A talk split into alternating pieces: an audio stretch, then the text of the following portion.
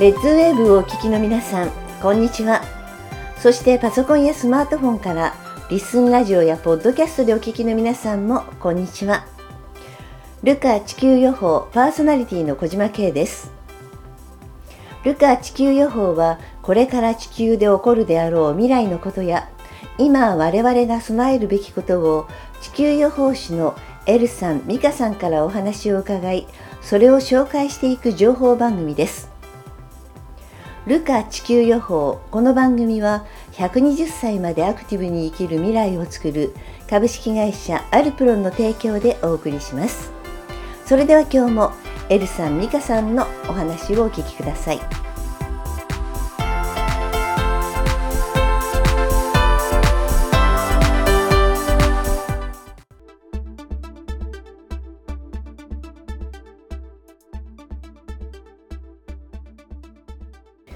前回ねあの食糧難っていうお話がねだんだん食糧難になってくるっていうお話をしている中で今ね周りを見ているとなくなってくるものは食料にね限らずねいろんなものがなくなっているような気がするんですよね。そうですねあの、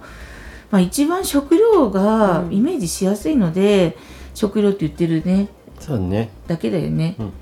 でも薬もないくなるからって言われてコロナの時に多分まとめて言われてるんですよ、うんうん、お薬とかもなくなるのでで外出もできなくなるから、うん、早めにあのお薬をもらっとけば外出しなくて済むんで2ヶ月分とかもらい方もらってくださいねなんてことをまだコロナ始まる前にね、うんうん、言ってたぐらいなんででコロナ始まったら薬がなくなるからっていう話で、うん、でも私たちの中ではやっぱり薬だけに頼らない体づくりをしなきゃなっていうこともその中にあのあったので、うん、あのおばあちゃんの知恵袋じゃないけど、うん、熱出たらね本当に効くか分かんないけど 梅干し貼ったりとかこめかみにね。ねネギを巻いたりとかねね。ごぼうすったりとかどうなのかなって思うけど、うん、そういうのもやっぱりね知っとけばいいのかななんて思ったんですけど、今はあの全て全てのものが例えば食事でも愛に入る、薬も飲めばすぐに収まるっていうところだとそれがなかったら死んでしまうんだなっていう体になってしまってるんで、だからまあグループの中ではあの自然治癒力ってかっこいいんじゃなくて、亡くなった場合に人間で絶対動物もそうですけど生きてるものって回復しようと思うエネルギーがどっかから出るはずだから、その話をしながらね、でも亡くなるのは食べ物飲み物ばっかりじゃないよ。水のことを最近言われるんですけどまた、そもそもが水の汚染だって言われてたんですね。あの動物人間が死んでいくのは、とあの水の汚染だって言われていつだったか仕事やってる最中にあの景色が変わっちゃって、うん、目の前にあのジャングル。どこか分かんないけど、うん、ジャングルね。ジャングル、はい、が見えてそこをあの綺麗に流れてる川を見てるんですよ。こう滝みたいなの見ててその滝を追ってったら先に動物がいてあここジャングルだなと思って、うん、どこだろうと思いながら映画で見たようなシーン、うん、で見たら自分は行ったことないですから、うん、見たらそしたらその先にあの枯れた枯れた砂漠みたいなところに象がいて、象がたくさん死んでたんですよ。で動物好きなのでで象が死んでる姿でしかもバタンバタンって倒れたんですね。でそれ見てちょっと水を飲んだからああなったって横で声がしたので、うん、その水飲んじゃダメって多分仕事場で叫んでたんですよ。だから周りの人はまあちょっと精神疾患かなみたいに思われたかと思うんですけど、で何見てるんだってルーさんがいいから象がバタンバタンって倒れて死んだキリンも死んだって言って、水を飲んじゃダメなのって言ってそれを残したんだよね。2019年の11月29日にそれを見たよっていうのをえー、記録をしておいたら実際に記事が出たのは2020年ですから、うん、7月、うん、えー、半年ちょっと経った頃に、うん、あのボツワナっていうところで象が大量に死んでると、うん、航空写真に気づいて調査したらいっぱい大量に死んでると、でなんで死んだのかって最初見つかった時は死因が分からなかったんですけど後で調べていったら、水の中の水素汚染だっただろうと。お水に原因があったんじゃないかって。だからまあ美香が見た通りのね、で実際に現状をもう象が大量死っていうのはニュースになりました。そうですねだからあのどどのぐらい後になるかとかは全然わからないんですよ。だけどそれぐらい早いうちから言って半年後に出てるのででこの間本当にあの一番怖いのはやっぱりなんか口にしたものでなんか毒が入ってるのが怖い。言われたんですよ山の水がね綺麗だと思うのはもう時代遅れもいいとこだみたいに言われて、でそれも水も何年か前にあの突然すごい綺麗なあな湖が真っ黒になってくっていうのを見てその真っ黒になった湖がそのまま周辺の草木が全部黒くなってたんですよ。うん、っていうかあの趣味がゾンビ映画なんですけど、えー、ゾンビの映画とか、うん、あの悪霊系の映画とかでそういうシーンがあるんですけど、うん、ああなったんですね。ですごい怖くて「これこれ何?」って言ったらやっぱ犬の声で「水銀」って言われたんですよ。あの土の中のものが水に溶け込んでくるってね、うん、言われてで今いろんなね川とかでその危険な物質が出てきてるって言ってるんでうん、でみんな水っていうと飲み水ばっかりだと思うんですけど実際のとこ1日使う水の量って飲み水より生活する水の方が強くて、うん、で怖いね。あの経皮毒そうだね。皮膚から入る方がやっぱり吸収が多いじゃないですか、うん、だから水のニュースだけはすごい細かくチェックをしなきゃいけないなってこととやっぱそれも敏感にならなきゃいけなくていつもと水の味が違うんじゃないかとか、うん、そういうのもね、うん、あの要は安全なくなるものの一つの中に食べ物だけじゃなくて、安全に取れるものがなくなるっていうことも全部こう考えていかなきゃいけないなって常に今ね、話をしてます。割と日本ってね何でもあの他の国と比べるとね幸せなことに安全と言われるねあの基準も厳しかったりするところがあるから本当にねあの他国からねいろいろ言われるような数値っていうけど、うん、あの比べてみたら日本の方がねすごく安定していて、あのよく調査されてたりする部分があるから、あの私たちは安全があって当たり前だと思ってるじゃない。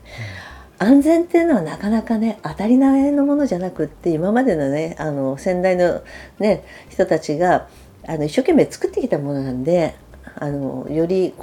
後輩ね後の人たちが幸せになるようにって安全を作ってきてくれたところなのでちょっとそこに乗っかってねあの過去を知らないっていうことがすごくいけないなと思っていてそういうところがやってきてくれたところがあるから今があるっていうことを知らない人たちはなんでないんだっていうふうにねよく美香ちゃんが言ってねあの暴動みたいな話をする時に、そこから言ってしまうところがあるから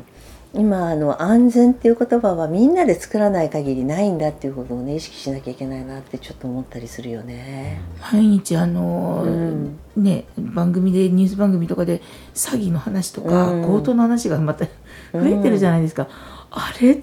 だけやってるのにやっぱ引っかかっちゃう。あれだけあの安全安全って言っても、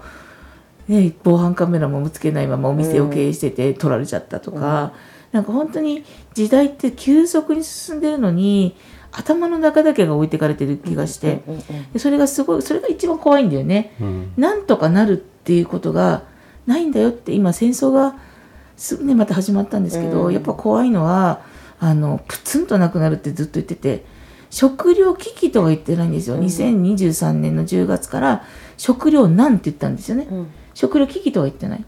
でもその後プツンとなくなるっていうのはやっぱり戦争しかないなって実は思ってて、うん、でこれから実は戦争が本格化するってことも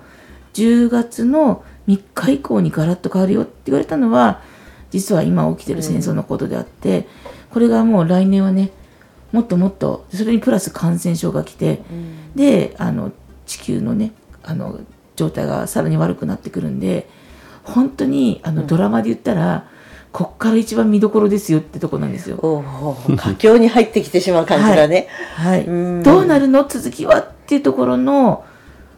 年数に入ってくるので、それ知っとかなければドキドキするだけで本当置いてこぼりになるよね。多分2019年の時にミカって不思議で、うん、地球を作った時の記憶とかもあるんですよ、うんうんうん、変わった話なんですけど、でその時に地球ってどうやって作ったかって言ったら最初にいろんなエネルギー体があって、うん、そのエネルギーの中でも自我しかない、うん、自分のことしかない。あのとにかく自分だけで良ければいいっていうエネルギー体を真ん中にまず固めたと。でそれを周りをコーティングじゃないですけど、覆うことによって作ったんだって話を昔したんですけど、2019年の時に砂漠に穴が開いた、でその穴っていうのは実際の穴が開いたわけじゃなくて多分次元の穴のようなもの、そこから穴が開くことによって中の中心に埋めたはずのものが出てきちゃってると。自我が強い。そういうエネルギーが出てくるっていうのを聞いてたんですけどそれから本当にもう世界のあちこちで戦争なんかこれからはないんじゃないかって日本に住んでると思ってたことが、あのロシアウクライナだったりイスラエルだったり、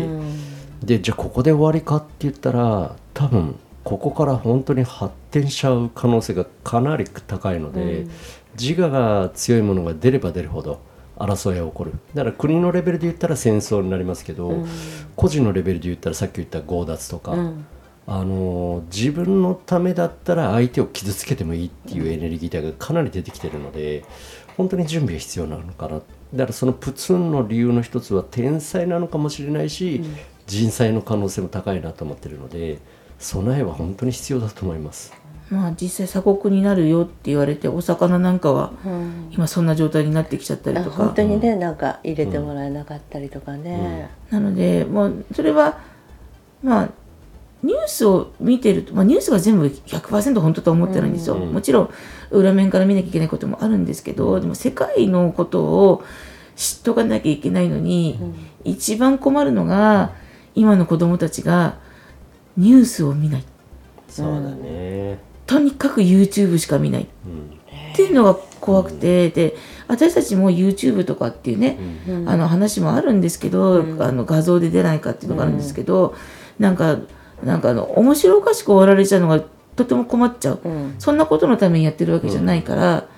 そこはやっぱりあのでラジオってやっぱすごいのがやっぱ波長とか、波動で共鳴とかっていうのがあって、ね、この私たちね話してる内容で、ビリビリするとこがあるって言ってくださる方が増えてきたんですよ。ね聞いてらっしゃる方であの話を聞いてると、もう手のはい、ところがビリビリするっていう方すごくね大勢いらっしゃるようになりましたよね。はい、なんでこれはもう自分が思い出したってことになると思うんですよね。うん、私これあの地球予報って名を付けたのは多分やっぱり地球のことを言ってるのであくまでも地球の未来っていう言い方が嫌だったんですよ。決まってることを言ってるんですけど経験したことを、うん、もうこの映画何本も見てる地球2033年バージョン。だけど決まったことを言ってるけど、うん、それだとゲームする気なくなっちゃうんですね、うん、この場合は、あのロールプレイングゲームなんで。だから予報って言った時にどれだけのことを先に知っとくかってこと。それからどれだけのことを先に知ったかで次の次元に移動できるって話をだいぶ聞いてるので、だけどそもそもラジオも聞かないニュースも聞かない、SNS の誰かの反応にしかっていう人たちはじゃあその人たちまでどうなのかっていうと、うん、そこはもうはっきりいらないって言われちゃってるんで、うん、共鳴できる人しかいらないよって言われてるからだからこのラジオでね、うん、共鳴してくださった方が、まあ、一緒にあのいろんな知恵を持って次の、まあ、ルカはノアの箱舟みたいに言われてて実際に船が作ってくるわけじゃないんですよ。じゃあエネルギーっていう形のね、エネルギーって形の次元移動なのでその話を証明するために私たちは来たって、うん、タイムトラベラーっていう名前も使ってるんですけど本当に昔ターミネーターっていうのがうん、があってあんな感じです。過去でも過去から今を戻すんじゃなくって戻したところでゲームのゴールは決まってるから、うん、そこに行くまでの最短で一番賢い方法を持っていくっていう感覚ですね。だから物がなくなるは当たり前だし、うん、じゃあなくなったら人って生きていけないのかって言ったらこれたまたまの知ってる人の話なんですけどあの若い時お金がなくて、うん、えっと、ご飯が食べたい、うん、レストラン行きたいけどお金がないって。言ってで白米だけは炊ける。レストランにあの蝋でできたエビフライあるじゃないですか、あれをちょっと盗んできたらしくて。そのエビフライを見ながらご飯を食べたら食べれたって言ってました。あのうなぎ屋さんの前を通った時にうなぎ屋さんの香りを嗅いだだけでなんとなく人間ってよあの唾液があのお口の中によだれってやつですかタルッと出てきて美味しく食べれたりするっていう、はい、だこれはもう想像力のある人しかできないんじゃないかと思うんだけど、はい、であの例えばねコマーシャルとか見てても、うん、うわ美味しそうって作ってみようって言った人ってもう作る過程が頭に浮かぶんですけど、うん、作ってみあの見た時に美味しそうなとどうするかっていうところでまた分かれるじゃないですか、うん、だからやっぱりラジオとかねあの聞いてもらってこれ聞いてあ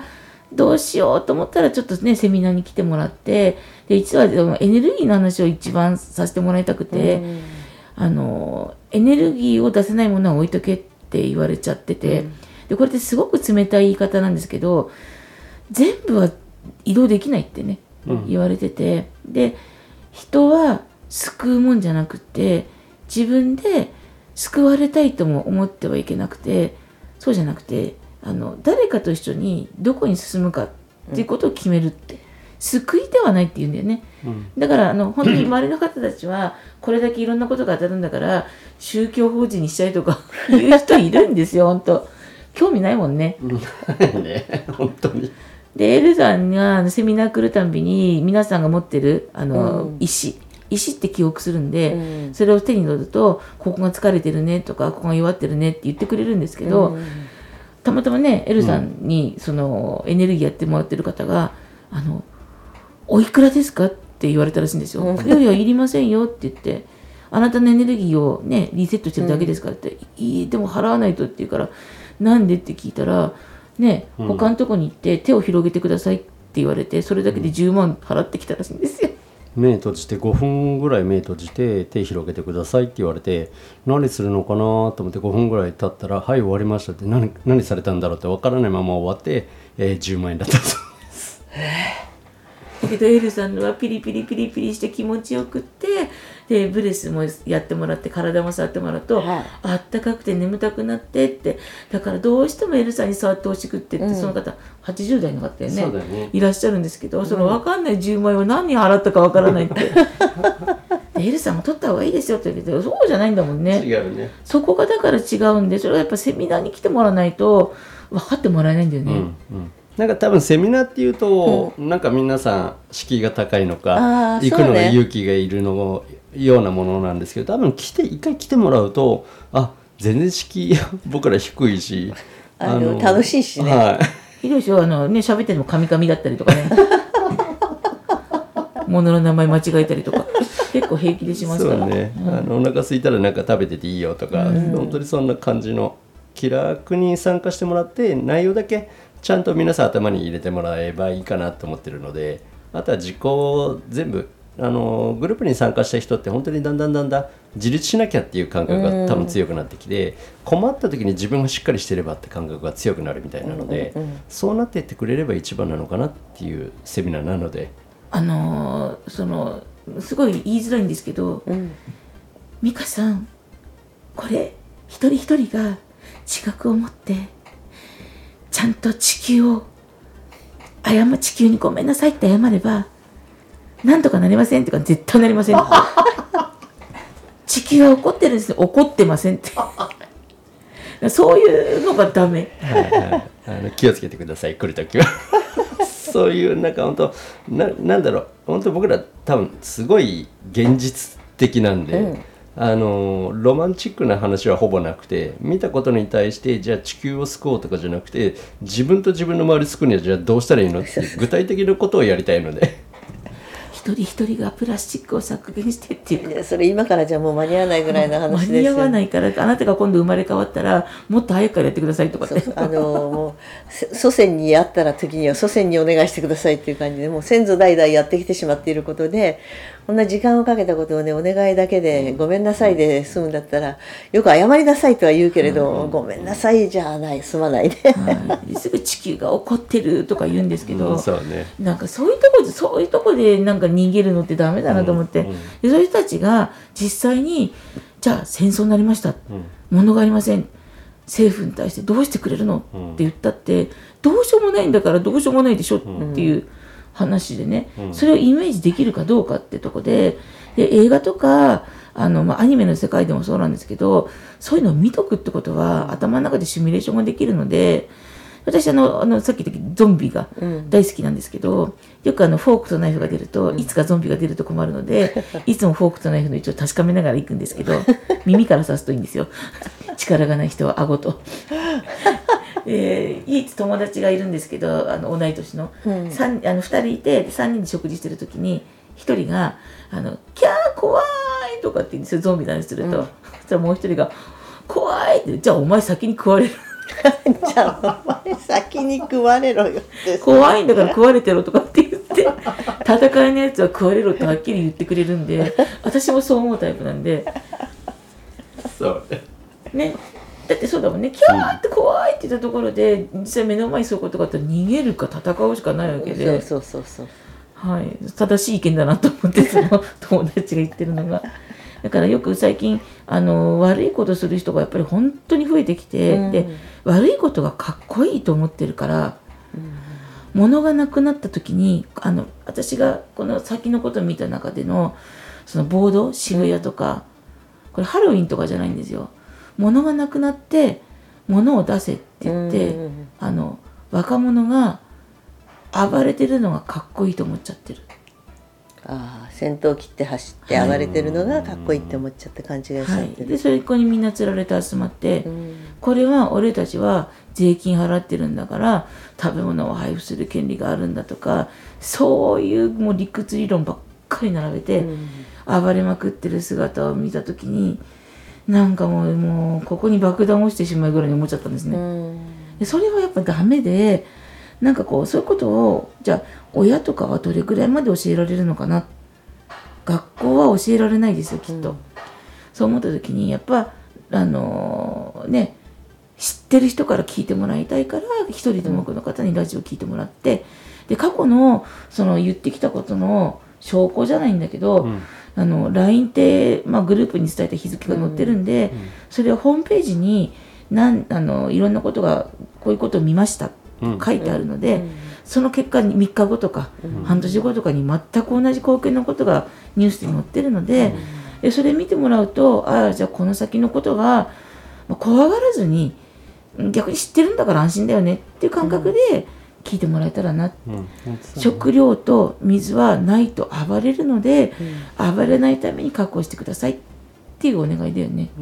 でその確保することで家族守れるし、うん。あの本当に大事な人用には取っといてほしい。ただ本当に難しくて周り近所の人にもあの分けてあげてほしいなって僕らグループの人には思うんだけど分けたりして大っぴらにやりすぎるとあそこに物資があるって思われると、あの怖い時代だと襲われる可能性もあるので、だから本当に備蓄の仕方自体も考えなきゃいけないし、ただ備蓄ってやってみるとすごく分かるのがあのやる前の頭でっかちの時ってこうすればいいああすればいいってあるんですけど実際やってみると意外とこれは日持ちしないんだなとか、うん。やってみて初めて分かることがあるのでもうなるべく早めにそれこそプツン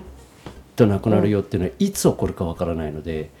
一回何かがあったら一瞬で物はなくなるって経験を、多分僕らは何回もしてて、うん。東日本震災の時もそうでしたし、うん。あのコロナの時に大阪で「イソジンがいいぞ」って言ったら、その日のうちに全国の薬局からイソジンがなくなっちゃった。そうね。ものって一瞬でなくなるんで、あのそのなくなる前の今ある時代にあの集めといてもらうことは非常に重要ですので、えーラジオ聞いてる方は備蓄はとにかく頑張ってほしいなと思います。ね、今イソジンってねキーワードがあったけど、実際薬がね本当にさ、最初に言った通りなくなってきていて、お医者様から処方箋もらっても薬局行っても、今入荷しないんでって言って、特に咳止めとかがねひどいって言ってたよね。うん、だから事前にもう持っているものがあれば大切に使ってほしいし、まあ用意できる時に用意する。でも今すぐ薬局にこれはね私たちは今すぐ薬局に行けなんて一言も言ってなくて。あの余裕がある時とか店頭にあるというのを見かけた時にちょっと咳っぽかったら用意しましょうとかあのそういうふうにね焦ってみんなが一つをなくすとさっき言ったプツンとなくなるっていう現象を起こすので実はみんなの行動一つがプツンとなくすっていう行動をしちゃってるんだっていうのを今後ね少しみんなで意識してでちょっと分け合える時は分け合える。分けるあえ分け合える人をこうよく分かって意識しておくとかっていうのもいいですよね。協力できる人とやっぱできない人っていうのは出てくると思うから、ね。やっぱ共に生きるっていうところはねあの今後考えていくところですごく必要なんじゃないかなって思うよね。多分こういう話をして周りの人にした時に、うん、あの勝手に古いわけじゃないですけど、うん、あこれからこの人と何かあった時にも助け合えるって人と、うん、あこの人いざとなったら関係ないって顔しそうだなって人が多分判別がつくようになってくるのかなっていうのも思うので、その振り分けの時代にも入ったかなっていうのはすごく感じるので、周りの人にはとにかく皆さん伝えていただきたいなで周りの人がどう反応するかで共に頑張れる人なのか、うそうじゃないのかなっていう判断ももしかしたらできるかもしれないなって思ってます。ね、今後ねこうどの人と一緒にやるかっていうのもすごく大切だし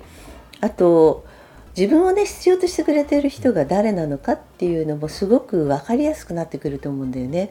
その時に必要とされるのが依存されて助けてって言われているのかそれとも一緒にやっていきましょうっていうふうに必要とされているかによってやっぱあの対応は変わってきちゃうのかなって依存されているだけだったらやっぱりどこかであの負担になってしまう。依存してる人たちは気が付かないけど依存されている人っていうのはあのやっぱり依存されている方依存してきた方に対してやっぱ誠意を持ってやっていくと依存結局依存されている人の方が先に疲弊してしまうとあの依存している人たちは生き残れない。っていう形になるのであの依存の体質の人たちは少しずつこう依存体質から変わるっていう練習をねこれからまだ時間があるからしていってほしいなと。でそれであの依存されている人たちっていうのは依存されていることが当たり前だと思っているんだけど全ての依頼事項に応える必要はないと。本当に必要なことだけをちゃんと依存された内容を答えればいいっていうことをその辺もねちょっとこう区別がつけれるようになっていって本当に必要な時に必要な人として力を発揮できるようにするっていうのも今後大切になるかなと思いました。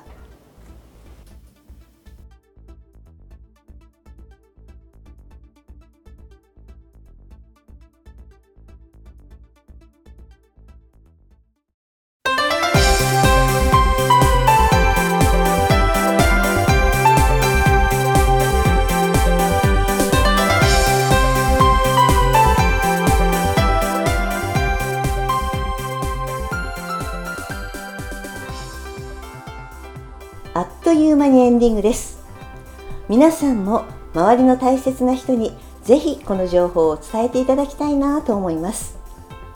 情報を伝えていただくにはやっぱりこの番組名ルカ地球予報を大勢の方にご案内していただけたら嬉しいです。